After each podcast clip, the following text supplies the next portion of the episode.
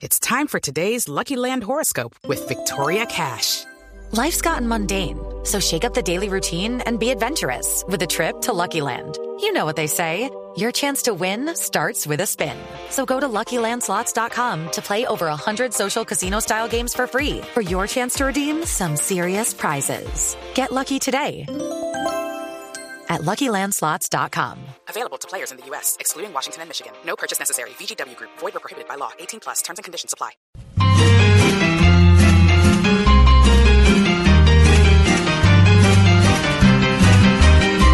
Qué horror que aún no paren los ataques. Y hoy estallen bombas por ahí. ¿Para qué ir a Quito si todavía les falta aprender que el conflicto nunca se arregla así? Mejor será que de una vez se aplaque y no estén engañando todo el país.